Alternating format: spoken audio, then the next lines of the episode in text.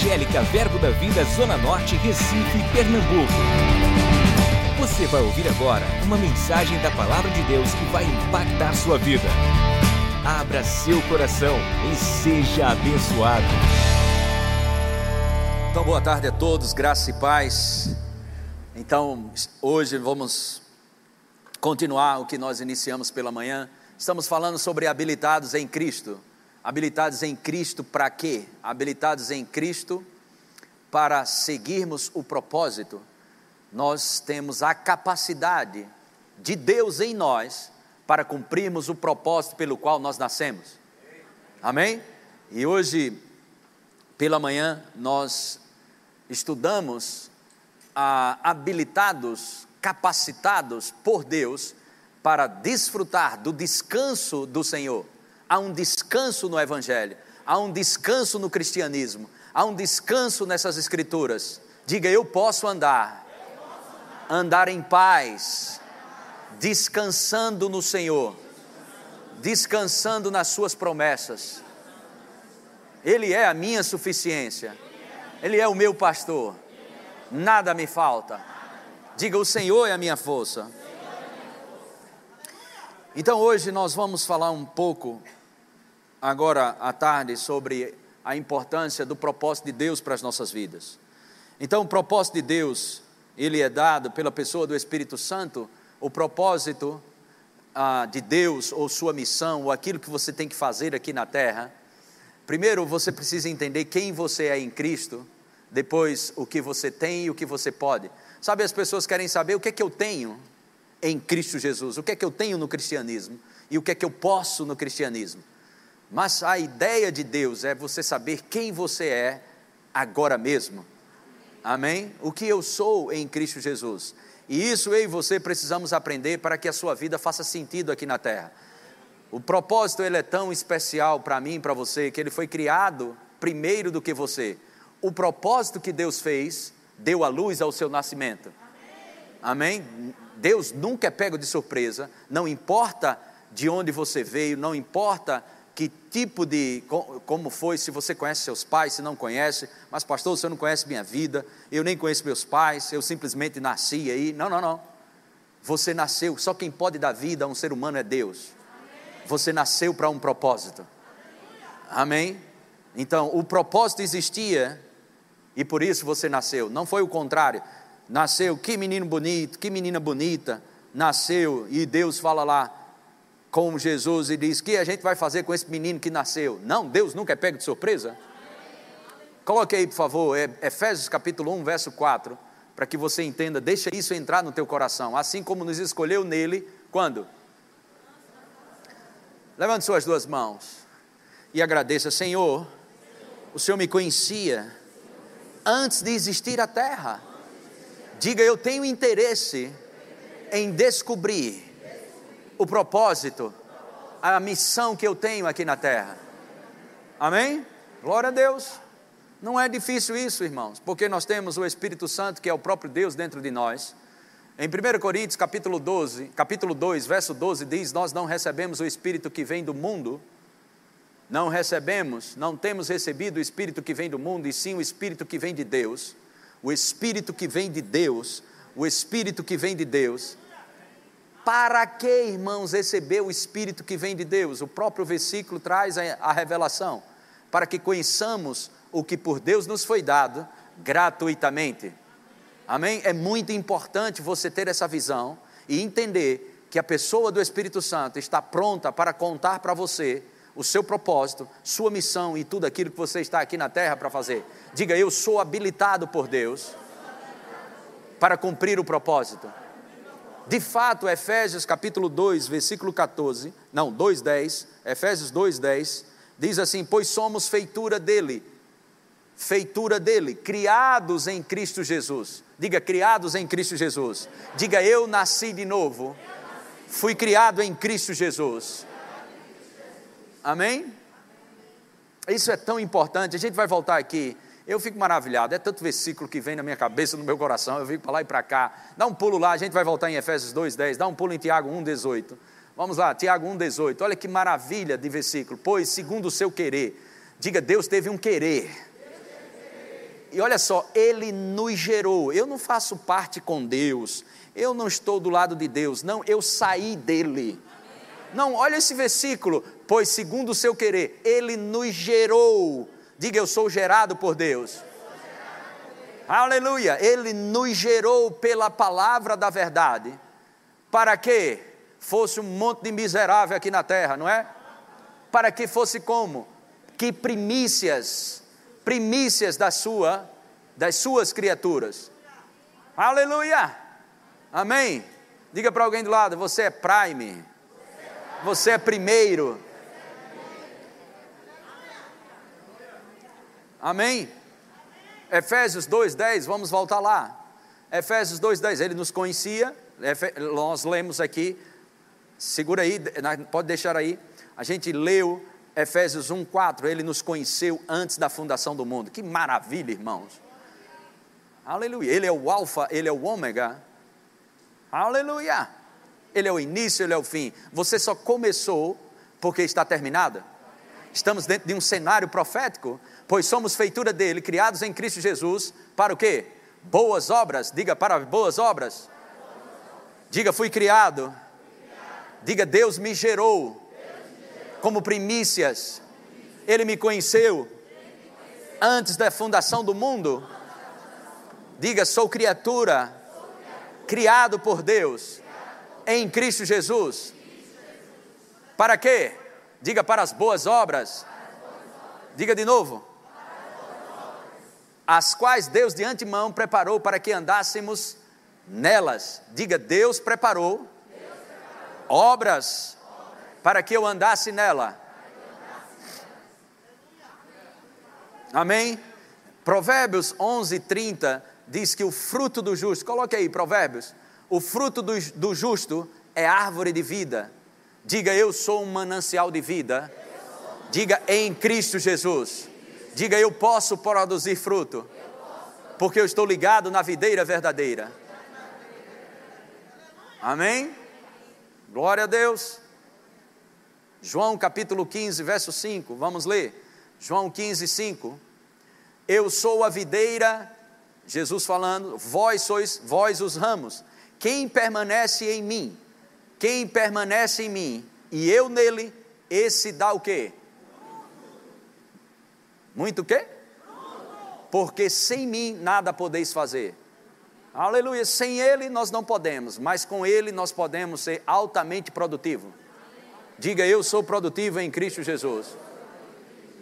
Amém. Somos chamados, irmãos, para boas obras. Somos chamados para ser produtivos. Aleluia. Eu quero ver na nova versão internacional, Tiago capítulo 1, verso 18.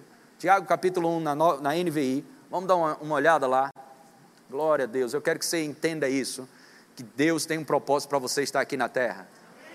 Porque sua decisão, olha que coisa linda, sua decisão, por sua decisão, diga, Deus decidiu. Ele nos gerou pela palavra da verdade, para que sejamos como que os primeiros frutos de tudo o que ele criou. Amém? Agora, Marcos capítulo 1, Perdão, João capítulo 1, verso 12. Vamos ver isso sobre realidades da nova criação para que você entenda um pouco da sua identidade. Mas a todos quantos receberam, deu-lhes o poder de serem o quê? Feitos filhos de Deus.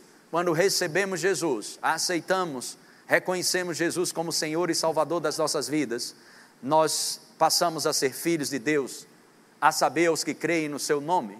Agora, olha que interessante, Pode passar, versículo 13: Os quais não nasceram do sangue, nem da vontade da carne, nem da vontade de homem, mas de Deus. Diga, eu sou nascido de Deus.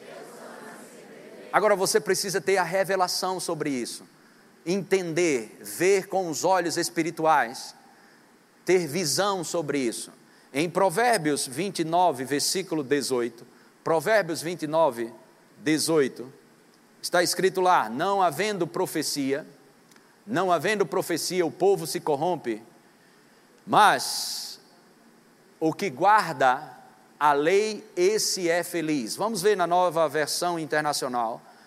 Provérbios 29, 18 diz: onde, há, onde não há revelação, divina, o povo se desvia, mas como é feliz quem obedece à lei. Agora deixa eu te explicar um pouco dessa essência desse versículo, desse entendimento de ter a revelação de quem nós somos, o que temos e o que podemos em Cristo. O que, que estamos estudando? Habilitados em Cristo Jesus, capaz, habilitados com força divina, suficiência divina em nós, a graça de Deus, o potencial de Deus em nós, através de Cristo Jesus, nós podemos cumprir o propósito. Diga, eu posso cumprir o propósito para aquele que me deu esse propósito. Irmãos, Deus não vai te dar nada que você não consiga cumprir. E quando Ele te diz algo a ser feito, a capacidade vem junta. Amém? A mesma palavra que diz para você o que você deve fazer é a mesma palavra que coloca você de pé. Eu vou voltar aqui em Provérbios novamente, mas preciso, preciso que você veja isso. Provérbios 29, 18, a gente vai voltar já já aqui. Mas eu estou querendo fazer um, comendo pelas beiradas um pouco para chegar algo bem preciso no teu coração. Vamos dar uma olhada aqui em Ezequiel, capítulo 2, versículo 1. Ezequiel 2, 1, vamos ver isso aqui, para que você entenda o poder da palavra. E esta voz me disse: Filho do homem, põe-te em pé e falarei contigo. Isso é Deus falando com o profeta Ezequiel. A palavra de Deus, o que, que a palavra de Deus diz? Filho do homem, põe-te de pé e falarei contigo. Verso 2: Então entrou em mim o Espírito quando falava comigo, e me pôs em pé, e ouvi o que me falava. Eu não sei se você está entendendo isso. Olha para mim aqui. Está o profeta Ezequiel, ele está prostrado por causa da visão. E o que Deus fala? Coloca 2:1 aí, Ezequiel 2:1. Olha o que Deus fala. Esta voz me disse: Filho do homem, põe-te em pé e falarei contigo. E ele estava lá prostrado. Mas a mesma palavra que disse para que ele ficasse em pé, olha o que acontece, verso 2: Então entrou em mim o Espírito. Quando foi que entrou o Espírito? Hã? À medida que você acolhe a palavra de Deus que é anunciada, a unção vem sobre a palavra. A unção não vem sobre a palavra. Amém?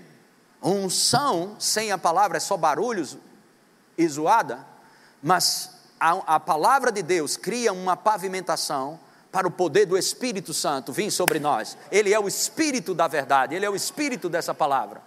Jesus disse: As palavras que vos tenho dito são Espírito e são vida. Jesus está lidando com a sua natureza espiritual quando ele fala a sua palavra. E você precisa pegar isso no seu coração. Muitas vezes, algumas coisas você não vai entender com a cabeça, mas você vai pegar, é a palavra de Deus, então eu seguro meu filho e você depois vai entender muita coisa que não entendeu quando ouviu. A sua disponibilidade para obedecer a Deus, antes de saber o que Ele vai te pedir, te credibiliza para ter a revelação do que Ele tem para a sua vida. Aleluia. Antes que eu falei em línguas. Posso repetir isso? A tua decisão de obedecer, Senhor, o Senhor é meu dono, o Senhor eu não tenho nem mais vida, a minha vida é Cristo. Esse viver que agora eu tenho, eu vivo para Deus. E haja o que houver, eu vou te obedecer. Você se qualifica para quê? Revelação. Para que, que Deus vai te revelar o propósito da tua vida? Ok? Para que, que Deus vai te revelar o propósito da tua vida se nem interesse você tem? Você precisa ter interesse. Você não escolhe o propósito para a sua vida, você não escolhe a sua missão, você recebe ela. Você deve haver interesse da sua parte. Deve haver interesse da sua parte para que você possa, aleluia. Eu preciso mostrar isso para você, para que você não pense que eu estou usando frase de efeito. Aleluia. Marcos capítulo 7. Acho que é isso.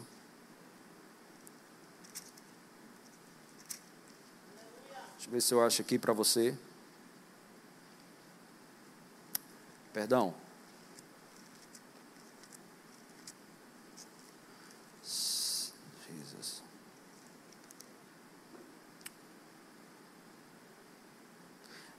É João capítulo 7, desculpa, gente, mas achei. João 7, 17. João 7, 17 diz: Se alguém quiser fazer a vontade dele, quantos querem? Amém. Quantos querem? Amém. Aí vem o próximo passo, deixa o versículo aqui na tela. Primeiro, você tem que decidir fazer a vontade dele. É como um contrato que é feito em branco e você assina. Deus faz, eu quero fazer um contrato com você, Humberto. Sim, Senhor, diga aí quais as cláusulas. Não, você vai obedecer. Eu, mas eu preciso ver o contrato. E ele vai te dizer: Você não confia em mim? Ok, Senhor. Eu assino. Quando você assina, quando você obedece, você entra para outro lugar. Você vai conhecer a respeito dos ensinamentos. Sabe por que muita gente não entende as Escrituras? Porque o pouco que conhece não obedece. Deus não dá revelação a curioso. Deus não vai te proporcionar revelação se você não está praticando nem aquilo que você já sabe. Então você deveria estar mais feliz, isso é libertação. Amém. Aleluia. Você vai ter mais de Deus à medida que você obedece o que já sabe. Então, conhecerá a respeito da doutrina, se ela é de Deus ou se falo por mim mesmo. Jesus disse isso. Quer ter discernimento? Quer saber o que vem de Deus e o que não vem? Decida, decida fazer a vontade dele, você vai ter acesso às verdades do cristianismo. Decida no seu coração, Deus conhece os corações, decida no seu coração a fazer a vontade dele, e cada vez mais Deus vai estar te revelando coisas. Deus não vai perder tempo, irmãos, com pessoas que não estão nem aí para descobrir o seu propósito, descobrir a sua missão. Vai viver um crente dentro da igreja só por viver e dando glória a Deus, aleluia, vem como se fosse para um culto e nada mais do que isso. Mas quando você decide, eu quero obedecer ao Senhor, você vai ter acesso a coisas maiores. Acho que a gente pode voltar agora em Provérbios 29, verso 18. Aleluia. Eu acho que essa pregação é para mim. Estou deixando você só ouvir. Oh, glória a Deus. Uh, glória, estou gostando. Provérbios 29, 18, na nova versão internacional. Coloque lá onde não há revelação divina, o povo se desvia. Você percebe o quanto de pessoas estão desviadas? Não falo de Jesus Cristo, nem desviado até mesmo da igreja, não é isso que eu estou falando, mas sem um propósito. As pesquisas são feitas em vários livros, vários homens de Deus, mulheres de Deus têm falado. Uma das maiores dúvidas ou falta de esclarecimento para o povo de Deus é saber o seu propósito. É número um, como eu faço para descobrir o meu propósito de vida? É muito simples, decida obedecer a, ele, a obedecer a Ele, haja o que houver. Isso vai te dar acesso aos próximos passos de revelação. É simples, isso Jesus disse, deixou claro. Se você decide obedecer à vontade dEle, viver, viver a vontade dEle, você vai conhecer o propósito. Então, onde não há revelação divina, o povo se desvia, mas como é feliz quem obedece à lei? A essência completa dessa sentença implica que onde não há revelação acerca do futuro, as pessoas abandonam o autocontrole, a disciplina pessoal e a moderação. A visão é a fonte da disciplina pessoal e corporativa. Um povo sem visão um povo perece, mas um povo que tem uma visão é um povo que tem autocontrole, disciplina pessoal, porque a visão é a capacidade de ver além dos seus olhos. O que você precisa entender, irmãos, é que a visão ela é como um combustível. A visão é o fundamento da coragem e o combustível da persistência. Sua visão determina seu destino. Você precisa entender isso. O seu futuro não está na sua frente, está dentro de você. Seu futuro está dentro de você. Aleluia. Amém. Diga louvado seja Deus. Diga comigo: visão é ver o futuro antes que se torne presente. Deus vai abrir os teus olhos nessa tarde para que você entenda. Amém. Eu oro, essa é a minha oração por você. Que oração, pastor? Colossenses. Essa é uma oração que foi registrada pelo Espírito Santo nas Escrituras. Não foi uma oração que foi feita e foi deixada de lado. As orações que são registradas, que estão nas Escrituras, você pode usar ela para hoje. Uma delas é essa que eu vou te mostrar. Colossenses capítulo 1, versículo 9. Paulo diz: Por esta razão também nós, desde o dia em que ouvimos, em que o ouvimos, não cessamos de orar por vós e de pedir que transbordeis de quê? De pleno conhecimento da sua vontade a minha oração é que você transborde de um conhecimento da vontade dele para a sua vida, não da sua vontade, mas da vontade dele para a sua vida.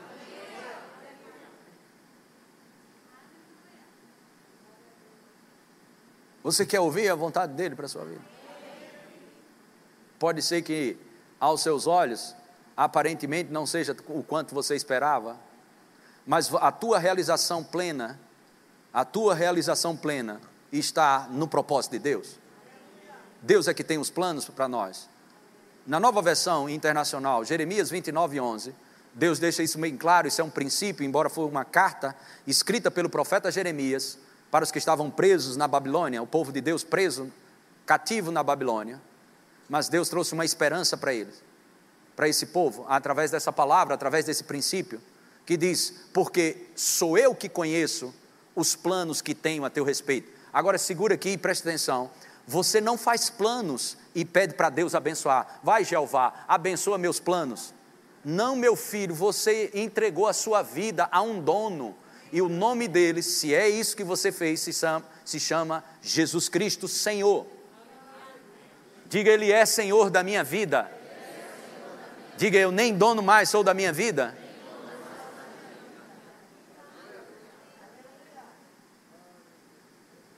Essa vida abundante que muitos querem desfrutar.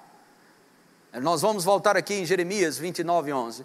Vamos dar um pulo para 2 Coríntios, capítulo 5, versículo 15. Já já a gente volta aqui para que você entenda o propósito. Habilitados em Cristo, habilitados em Cristo, para o propósito, para a visão que Ele tem para a tua vida. E olha que eu vou te dizer: os dons e os talentos que Deus dá para cada um de nós são irrevogáveis, ele não vai mudar. O propósito causou o teu nascimento. Deus fez um propósito.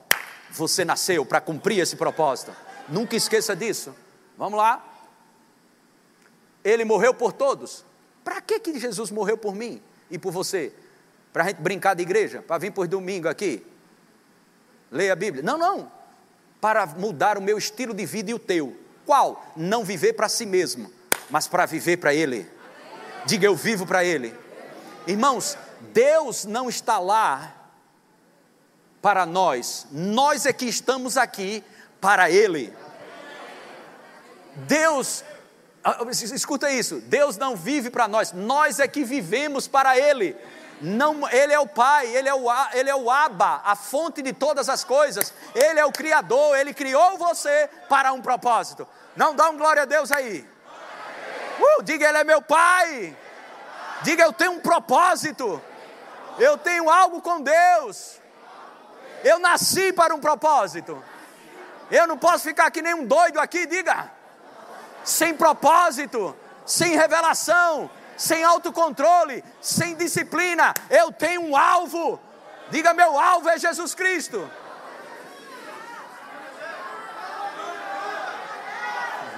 Vamos voltar em Jeremias 29, 11. Na nova versão internacional. Vamos voltar lá. E ele diz: Porque eu, eu que sei, porque sou eu que conheço os planos que tenho para vocês, diz o Senhor. Agora, olha que coisa maravilhosa. Que planos? De você viver como na miséria aqui, sofrendo, apanhando. Não, não, não, irmãos, olha lá, planos de fazê-los prosperar. planos de fazê-los prosperar, planos de fazê-los prosperar. Isso não significa que não teremos problemas, porque Jesus deixou claro: no mundo tereis aflições, mas tem de bom ânimo, porque eu venci. A questão é você não perder o ânimo. O encorajamento é vindo da parte de Deus. Em Salmos 34, Salmos 34, verso 19: Muitas são as aflições do justo, mas de todas o Senhor livra. Te fazer próspero não é tirar os problemas, é você, em meio aos problemas, passar por cada um deles. Isso é ser próspero. Quando estão entendendo isso? Coloca lá novamente. Glória a Deus. Não, isso aí eu já citei. Volta lá, é, Jeremias 29, 11. Na nova versão internacional, obrigado. Porque, eu, porque sou eu que conheço os planos que tenho a teu respeito. Os planos que tenho para vocês, diz o Senhor, planos de fazê-los prosperar e não de lhes causar danos, dano, planos de dar-lhes o quê? Esperança e um futuro. Sabe, pessoas loucas ainda estão pensando que Deus está envolvido com essa coisa de pandemia. Se Deus é teu problema, quem será a tua solução? Irmãos, Deus não é o nosso problema. Deus não está regendo o sistema desse mundo.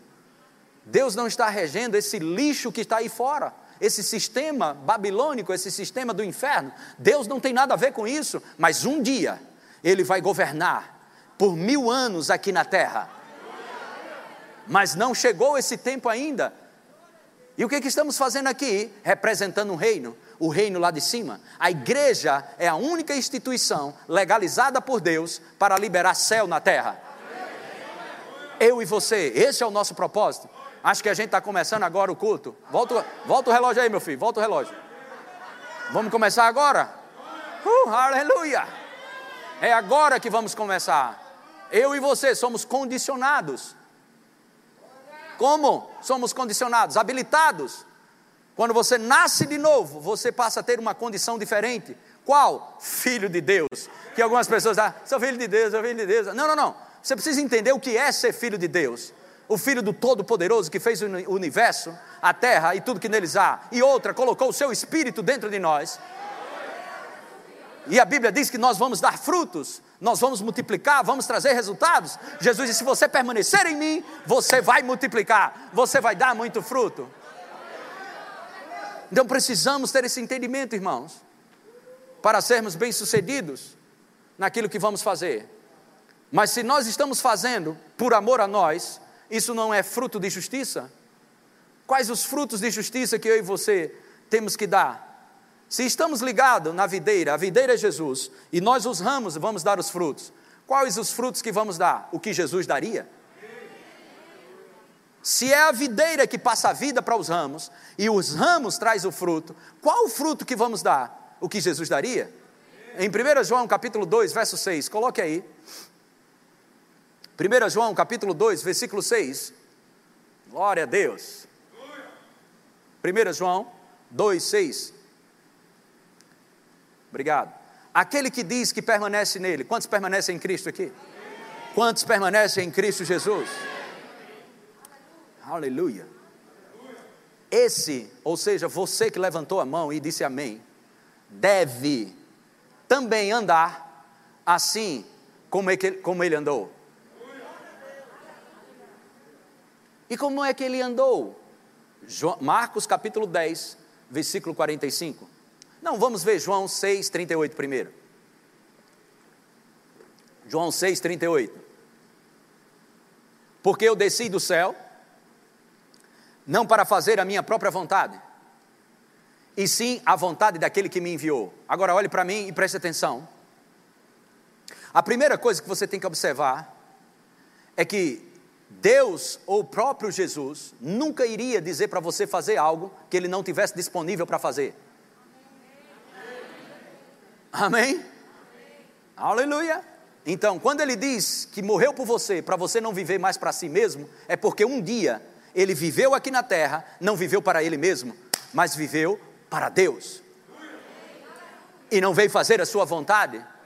E outra, veio favorecer a mim e a você a obra redentora, sua morte e ressurreição, foi por favor a nós, não por favor a ele. Jesus sempre foi Deus, ele não precisava de nada, mas ele veio, colocou sua divindade de lado, encarnou num corpo para ser o nosso substituto, para resgatar a humanidade na natureza adâmica de pecado. Lá no início, Adão pecou e toda a humanidade pecou, e estávamos destituídos da glória de Deus, separados de Deus, mortos espiritualmente. Mas Jesus veio ajeitar isso, Jesus veio restaurar isso, trazer tudo que o homem perdeu no jardim, Deus trouxe de volta em Jesus Cristo. Perdemos a perdemos a bênção, Jesus nos abençoou. Em Cristo Jesus somos abençoados. Efésios 1, 3. Perdemos a autoridade, Jesus trouxe de volta a autoridade através do seu nome.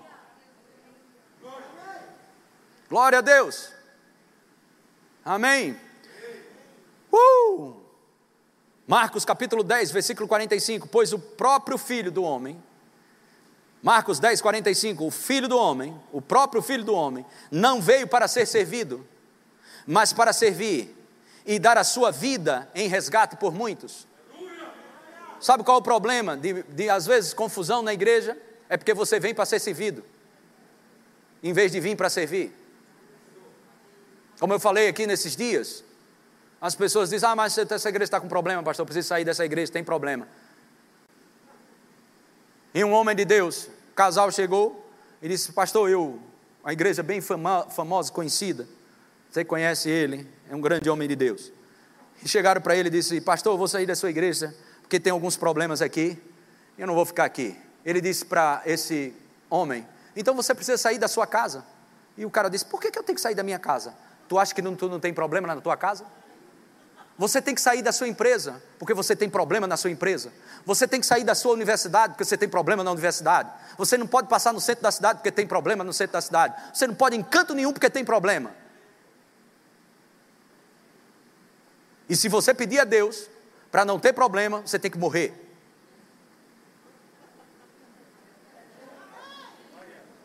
Irmãos, a diferença da igreja para lá fora é que na igreja a gente aprende a solucionar os problemas, tirando de nós, do bom depósito, a natureza divina, caminhando no caminho sobremodo excelente, não vivendo para si mesmo, mas vivendo para o Senhor. Aleluia! Diga eu nasci de novo, não foi para fazer a minha vontade. Diga nem viver para mim mesmo Diga: Eu não estou aqui para ser servido, eu estou aqui para servir. É a mesma coisa casamento. As pessoas fazem os aconselhamentos aqui com os pastores para casar. Mas eu tenho só um conselho: se vai casar para se dar bem, não case. Porque sempre você vai querer algo do cônjuge. Você tem que casar porque você está bem. Você tem que casar porque está realizado em Deus.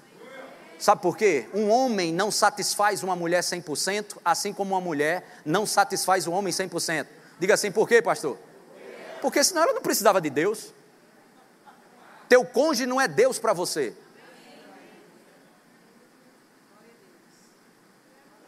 Não casamos para se realizar ou para ser servido. É por isso que está uma fila de divórcio cada vez maior. Mas casamos para servir um ao outro. Aleluia. Amém? Existem coisas que eu não tenho a habilidade e capacidade para suprir minha esposa Cristiane. E ela não pode me suprir 100%. Porque nós precisamos de Deus. A nossa realização plena só vem do Senhor, do Abba. Abba, Pai, o fonte de todas as coisas. Então, diga: o meu propósito de vida não é servir a mim mesmo, é servir ao próximo, obedecer ao Senhor. Agora presta bem atenção: nós devemos servir não com uma mentalidade de escravo, mas servindo com a mentalidade de rei. Você acredita que Jesus é rei? Ele é o rei dos reis. Jesus, ele servia com a mentalidade de rei, mas governava com um coração de servo. A Bíblia diz: Mas, pois o próprio Filho do Homem não veio para ser servido, mas para servir e dar a sua vida em resgate aos, a, em da, dar a sua vida em resgate por muitos. Volta o versículo 1 João 2,6. Vamos ler de novo, irmãos. Diga eu sou crente, diga. Aquele que diz que permanece nele, quantos permanecem nele? Amém. Quantos permanecem? Esse deve também andar assim como ele andou.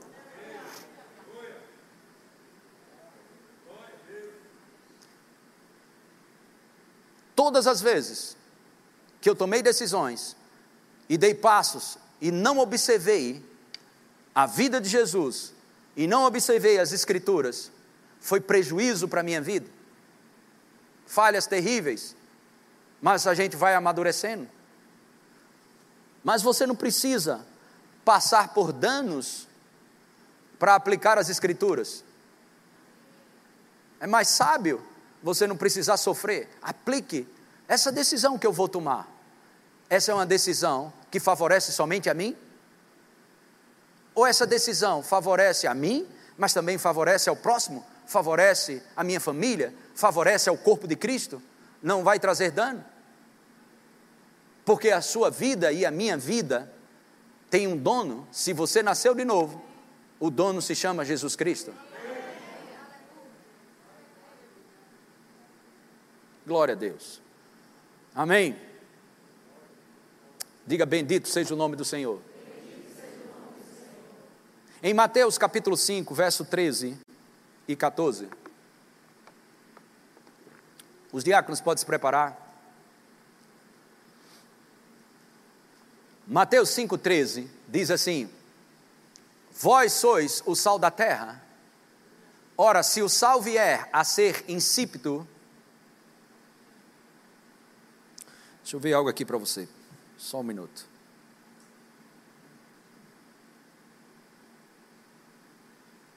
Me veio no coração mostrar isso para você. Essa palavra insípido, perdão, a palavra insípido, isso, no grego ela significa ser tolo. Vós sois o sal da terra, eu e você, como igreja, o sal da terra. Eu e você somos chamados para trazer para a humanidade um sabor divino. Se eu e você somos insípido, a Bíblia chama de tolo, essa palavra insípido é tolo. Mas eu e você temos um propósito. Você já viu o quanto de pessoas a autoestima está lá embaixo no reino de Deus? Muita gente na igreja com autoestima lá embaixo, fora do propósito. Agora, como é que a minha autoestima é definida no reino? Pelo bem que eu faço ao próximo. Experimenta isso. Quando você estiver querendo ficar triste, meio amuado, como a gente chama aqui no Nordeste, amuado, deprimido, meio chateado, começa a fazer o bem para tu ver como tua autoestima não levanta porque você nasceu para ser uma benção para alguém. Você nasceu para favorecer alguém. Você não nasceu de novo para viver para si mesmo. Você nasceu para abençoar alguém. Aleluia. Glória a Deus. Você não nasceu de novo para viver envolvido e amarrado, embaranhado com espírito crítico. Você nasceu de novo para ser solução por onde passa, solução de problemas por onde passa. Eu vou te provar isso nas Escrituras já já. Mateus 5,13 diz: Vós sois o sal da terra. Ora, se o sal vier a ser insípido, como lhe restaurar o sabor? Para nada mais presta senão para, para, senão para, lançado fora, ser pisado pelos homens. Olha o versículo 14: Vós sois a luz do mundo a luz do mundo. Não se pode esconder a cidade edificada sobre um monte. Agora vamos dar um pulo em Colossenses capítulo, perdão, Filipenses, Filipenses 2,14, achei aqui. Fazei tudo sem murmurações, nem contendas, Verso 15: Para que vos torneis o quê? Irrepreensíveis e o quê? Sinceros. Filhos de Deus, diga filhos de Deus. Inculpáveis. Agora presta bem atenção nessa palavrinha. No meio. No meio. No meio de uma geração pervertida e corrupta, na qual você resplandece como luzeiro. Você não pode ser uma boca profética ou uma voz de Deus para esse mundo lá fora se você está em conflito com as pessoas. É no meio de uma geração pervertida e corrompida. Pessoas falam para mim, pastor, eu queria que você orasse por mim, eu preciso. Esse emprego que eu estou trabalhando, eu sou perseguido como cristão, estou sendo perseguido. As pessoas me perseguem muito. A situação está muito difícil lá no trabalho. Queria que se, se eu pudesse orar para outra porta se abrir. Eu disse, não, eu vou orar para você passar mais 10 anos lá. Porque o propósito de você, o seu propósito é estar no meio de uma geração pervertida e corrupta. Você está lá para abençoar aquelas pessoas. Você está lá para brilhar como luz, ser sal para aquelas pessoas, ser luz para aquelas pessoas, no meio de uma geração pervertida e corrompida. É lá que você vai brilhar, é lá que você vai favorecer. Você está com um propósito. E que, como é que pode isso, pastor? Você se abastece nos cultos, no congregar-se, você se abastece no seu devocional, nos cultos e depois vai para o propósito. Irmãos, nós não estamos aqui num clube social, nós estamos num bote salva-vidas, salvando pessoas. Esse é o nosso propósito, estamos aqui para isso. Estamos em operação. Diga, estamos em operação. Diga, estamos resgatando vidas. Cada procedimento seu, cada atitude, cada gesto, cada palavra sua, pode mudar a história de uma pessoa. Olha que coisa simples, está aqui Edgley e Cláudia. Edgley está hoje no Ministério Verbo da Vida. Ah, acho que isso em 1998, 97, lá na Cruz Cabugá. 97. Por causa de um abraço que recebeu do diácono. Hoje é um pastor dessa igreja. Você não tem noção o pouco que você faz com Deus é muito. Aleluia! Por onde você passar, um gesto seu pode mudar a história da vida de uma pessoa, irmão. Você não tem noção disso.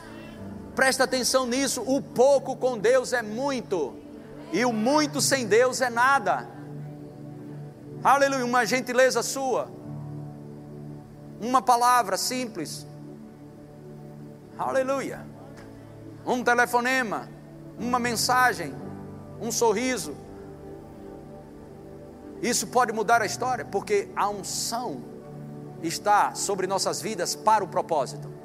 Saia com essa consciência de casa todos os dias. Eu tenho um propósito de Deus. Por onde eu passar, eu vou liberar algo. Por onde eu passar, eu vou abençoar alguém.